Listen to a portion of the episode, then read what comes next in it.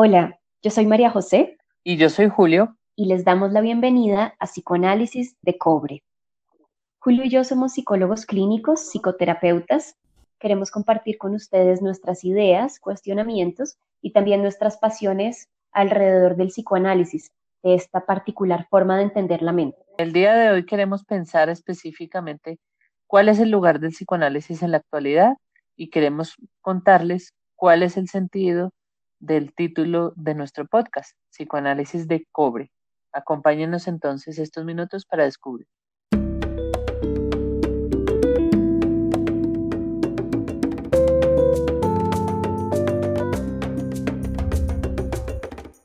¿Para quién es el psicoanálisis hoy en día? ¿Cuál es su lugar en la actualidad? ¿Funciona o es algo que pertenece a la brujería, al misticismo, a lo misterioso? Es muy común escuchar en, las universidades que el psicoanálisis murió, que dejó de tener relevancia y que está obsoleto. De hecho, se propone que desde que surgieron los psicofármacos, la teoría cognitiva, las tecnologías de neuroimagen, poco a poco el psicoanálisis dejó de, tener un lugar en los tratamientos de salud mental. Nos preguntamos cómo algo que funcionó por tanto tiempo que, tuvo un impacto tan significativo, ahora ya no funciona. De pronto para pensar si algo funciona o no, tenemos que pensar en cuál es su objetivo, del que se habla mucho, que es hacer consciente lo inconsciente. Creemos que este es un objetivo que tiene mucho sentido, pero si nos quedamos con este, hacer consciente lo inconsciente, y lo desglosamos, podemos pensar que estamos hablando de poder entender, poder reconocer algunos aspectos de la mente que aunque no siempre nos damos cuenta que están ahí, que aunque no conocemos, sí están permanentemente impactando y teniendo una influencia en nuestros pensamientos, en nuestros sentimientos, en la manera en la que nos relacionamos y en las decisiones que tomamos. ¿Qué pasaría si conocemos esos aspectos?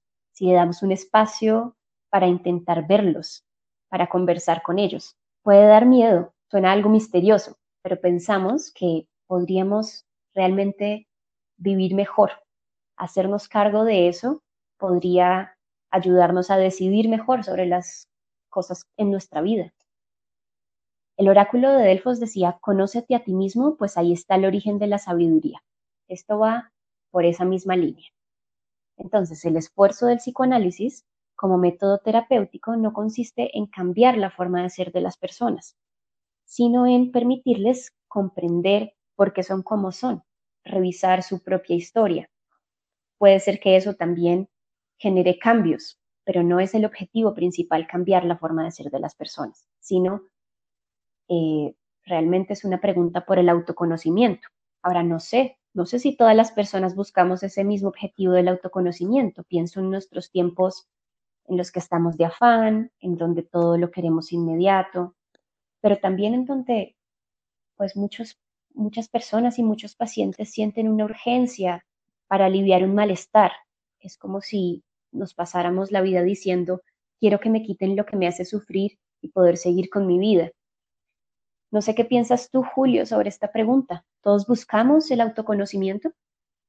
Pues si uno se pone a mirar el, sistema de salud colombiano, se da cuenta que, que no, que en principio no está contemplado como algo que sea realmente útil para, para digamos, para mejorar la salud mental eh, de las personas.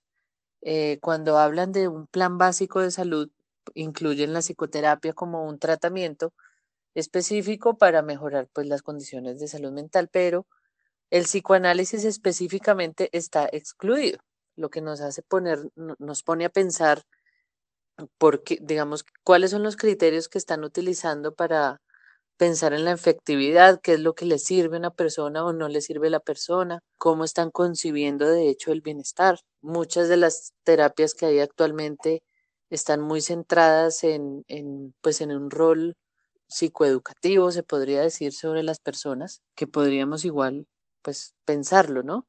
El psicoanálisis tiene obviamente su historia. Al principio era prácticamente el único tratamiento que existía a través de, digamos, de la conversación. Antes los tratamientos de salud mental estaban muy centrados en electroterapias, hidroterapias, eh, que tenían pues muy poca utilidad. No existían, como tú bien comentabas, los psicofármacos.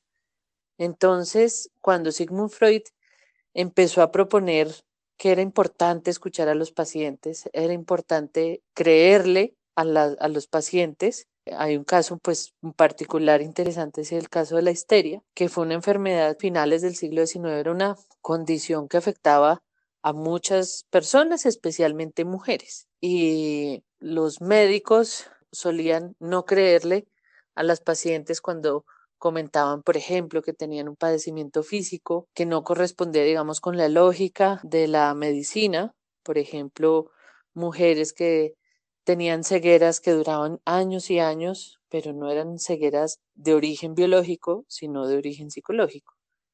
Y los, pues, los neurólogos, los psiquiatras decían que la histeria era la enfermedad de la mentira. Entonces, realmente, pues quedaban sin tratamiento y, y, Freud, pues los colegas con los que comenzó a hacer este procedimiento de escucharlas, de buscar comprender cuál es el origen y el sentido de esos, de esos síntomas a partir de la exploración psicológica, pues empezaron a encontrar buenos resultados, incluso mucho mejores que los que tenían en esa época.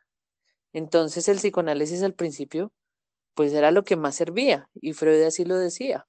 Hay que mantener el método y el, las reglas básicas del psicoanálisis mientras sean útiles y mientras funcionen y con el paso del tiempo pues fue ganando mayor aceptación y durante el siglo XX tuvo cierto furor, hasta que en algún punto, por allá en los años 70, se empezó a decir que realmente había sido algo que había que replantear y también eso pues responde a unas lógicas de digamos propias del movimiento psicoanalítico que fueron aislarse, no relacionarse mucho con las otras disciplinas, eh, había que preservar los, los principios y los lineamientos básicos sobre los que se rige este método de autoconocimiento. Entonces, pues las sociedades psicoanalíticas empezaron a aislarse a partir del rechazo que, pues, que recibían de las otras disciplinas y ellos mismos empezaron a crear estos institutos donde se enseñaban mutuamente, pero no discutían con, con los demás. Entonces, obviamente que esto generó una situación problemática, ¿no? Sí, yo creo que nos estás contando algo muy interesante. Siempre está muy, siempre es muy bueno volver a los orígenes porque nos permite entender muchas cosas y creo que es, es muy chévere volver a Freud, volver a, a pensar en, en este contexto también social en donde apareció el psicoanálisis, y, yo de lo que nos estás contando rescataría sobre todo el tema de la escucha, ¿sí? de escuchar a los pacientes, de creerle a los pacientes y de una mirada muy particular alrededor de los síntomas, que no es solamente, bueno, vamos a quitarle los síntomas a los pacientes, sino vamos a entender los síntomas de los pacientes y vamos a escucharlos. Ahora, acordémonos que estas eh, intervenciones de Freud y estas palabras de Freud tienen más de 100 años. Y creo que es muy importante hacer esa aclaración porque em, hay muchas posturas que de pronto se podían sostener hace 100 años que hoy en día quizás no las sostiene todo el mundo. En particular esto que nos estás contando de la historia, Julio, pues creo que es, es hoy en día cuestionable. Para mí, desde mi lugar de mujer, eh, pues creo que habría muchas cosas que pensar al respecto también sobre las lógicas de control sobre la mujer y tal vez sería chévere poder hablar de eso más adelante, como qué lugar tiene la mujer en el psicoanálisis, porque es mucho lo que se ha dicho sobre el machismo en el psicoanálisis y podría ser chévere pensar hoy en día eso cómo se vive. Pero creo que esa es precisamente la pregunta, el psicoanálisis hoy en día, el psicoanálisis y su evidencia hoy en día. Y eh, pues si pensamos en, la ciencia, en qué dice la ciencia, es, es, una pregunta complicada porque la ciencia y el psicoanálisis no parecen conversar mucho, están alejados, como tú nos decías hace un rato, como que está cada cual por su lado. Eh, y de hecho es muy poco común escuchar en los medios de comunicación, y menos en Colombia, que es nuestro país, eh, a psicoanalistas hablando de temas de actualidad para la gente. Y de hecho hay, hay, muy pocos científicos que, que conocen o reconocen el psicoanálisis y lo que se sabe suele ser los mitos o la leyenda negra del psicoanálisis. Eh, como ejemplo solamente, pues este tema que estaba hablando del machismo y, y bueno, una mirada de la sexualidad pues muy eh, eh, llena de falos por todas partes, ¿no? sin embargo, recientemente, algunos psicoanalistas han decidido conversar con la ciencia, esto es investigar, hablar de la eficiencia, de la eficacia del tratamiento y preguntarse por los pacientes de hoy y por las problemáticas actuales. Obviamente, siempre será muy interesante eh, volver a los orígenes y a los pacientes de esas épocas victorianas, pero sabemos que las eh, problemáticas actuales y obviamente los contextos sociales en que éstas se dan, pues están cambiando y, es muy interesante poder pensar en a quién le sirve hoy en día este tratamiento. Em, quizás es muy importante para los oyentes saber que el trabajo que Julio y yo hacemos en nuestro día a día está, que es pues un trabajo principalmente de psicoterapia con pacientes, está basado en el psicoanálisis. Y bueno, no lo vemos como algo de brujería ni como algo misterioso, entonces sentimos que tiene un lugar importante quizás desde este interés y de pronto también como desde las ganas de, de hacernos también nosotros un lugar y hacer de alguna manera respetar ese lugar, pensamos que el psicoanálisis no merece un lugar en el Museo de Antigüedades, pero puede ser que para eso sea necesario renovarlo. Pensando en esto, en estos deseos de que el psicoanálisis esté en el presente, en la cultura y de que sea para todos, que sabemos que es un sueño que han tenido varias personas, nos reencontramos con un texto eh, que se llama Los nuevos caminos de la terapia psicoanalítica. Es un discurso que Freud dio en 1918 para el quinto Congreso Internacional de Psicoanálisis. Básicamente lo que hace en este, en este discurso es un recuento de lo que el psicoanálisis ha logrado, de sus avances, eh, pero sobre todo de lo que le falta. Y lo que dice Freud es que el saber y el poder hacer psicoanalítico no están concluidos, están lejos de estar completados y que algo que precisamente le ha faltado es lograr llegar a más sectores de la sociedad. En palabras coloquiales o en palabras de cobre, y ya van a entender a qué nos referimos con esta expresión, Freud dice que el psicoanálisis tiene que buscar maneras más simples e intuitivas de llegar a la gente. Esto es Freud en 1918. Em, voy a leer una frase de ese, de ese discurso que dice así, puede ser que nos veamos precisados a aliar el oro puro del análisis con el cobre de la sugestión directa. Fue lo que dijo, parece que aún un poco dudoso de cómo hacer que más personas se acerquen al psicoanálisis y lo entiendan sin deformarlo. Puede ser que ese fuera su temor. Y de esta frase nos quedó sonando mucho el asunto del cobre. Y como no sabemos mucho de este tema, fuimos a Wikipedia y nos encontramos que el cobre es un metal de transición que se caracteriza, entre otras cosas, por ser maleable, porque se usa en cables eléctricos y componentes electrónicos, es decir, es, es clave en la comunicación y en la tecnología. Es entonces un metal de la vida cotidiana que va cambiando, se va transformando y que permite que muchas de las cosas que conocemos funcionen como lo hacen. Es un metal valioso, pero no lujoso y forma parte de la vida de todos. Sobre, sobre ese tema del, del, cobre, también estábamos pensando que una de las labores que queremos hacer es llevar esos principios básicos de, del psicoanálisis que se han ido defendiendo o se han ido protegiendo a lo largo de los años, como si fuera un, el oro que estuviera guardado en bóvedas dentro de un banco central que lo protege pero lo separa de la gente y lo hace menos popular. Pues quisiéramos sacarlo de esas bóvedas, quisiéramos llevarlo a las personas, al lenguaje cotidiano, a ponerlo a, que se discuta y se converse sobre psicoanálisis de la vida cotidiana. Entonces ese es como nuestro principal objetivo en este podcast. Psicoanálisis de cobre quiere decir entonces cotidiano, ordinario en el mejor sentido, y hacemos uso de, Internet y plataformas de audio precisamente por eso, para que el único requisito para entender más de psicoanálisis y pensamos que también más de uno mismo sea querer hacerlo.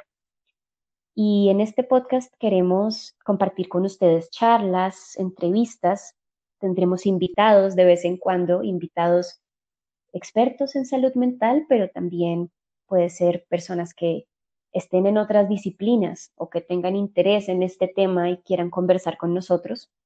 Y pues son realmente conversaciones cotidianas y de calle que pensamos que no pertenecen a una universidad o a un grupo selecto de intelectuales, sino a la mismísima condición de ser humanos. Vamos a tener una primera serie en la que hablaremos un poco sobre los sueños, eh, sobre la importancia de pensar nuestro pasado, sobre la soledad, sobre la sexualidad. Y bueno, ahora que hablábamos lo de la histeria, creo que puede ser interesante pensar eh, el tema de la mujer y el psicoanálisis.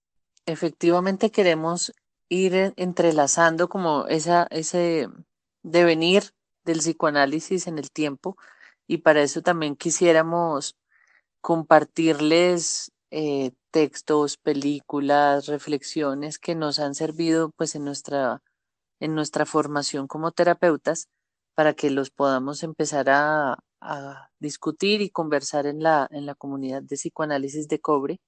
Entonces, siempre que hagamos un, una presentación de un tema en un episodio, les vamos a compartir uno de los textos más clásicos del psicoanálisis y también queremos también compartirles eh, literatura contemporánea, es decir, qué se está hablando actualmente en este mundo psicoanalítico que, pues lejos de estar eh, anclado al pasado, pues es algo que sigue moviéndose ahí a pesar de que, pues que no se conozca mucho de eso. Entonces queremos también compartirles nuestras redes sociales a través del Instagram principalmente, donde empezaremos a, generar eh, los contenidos para que pues por favor nos sigan y estén interesados y, y nos vayamos conversando. Queremos poder responder que el psicoanálisis está en la vida cotidiana y que el psicoanálisis es para todos.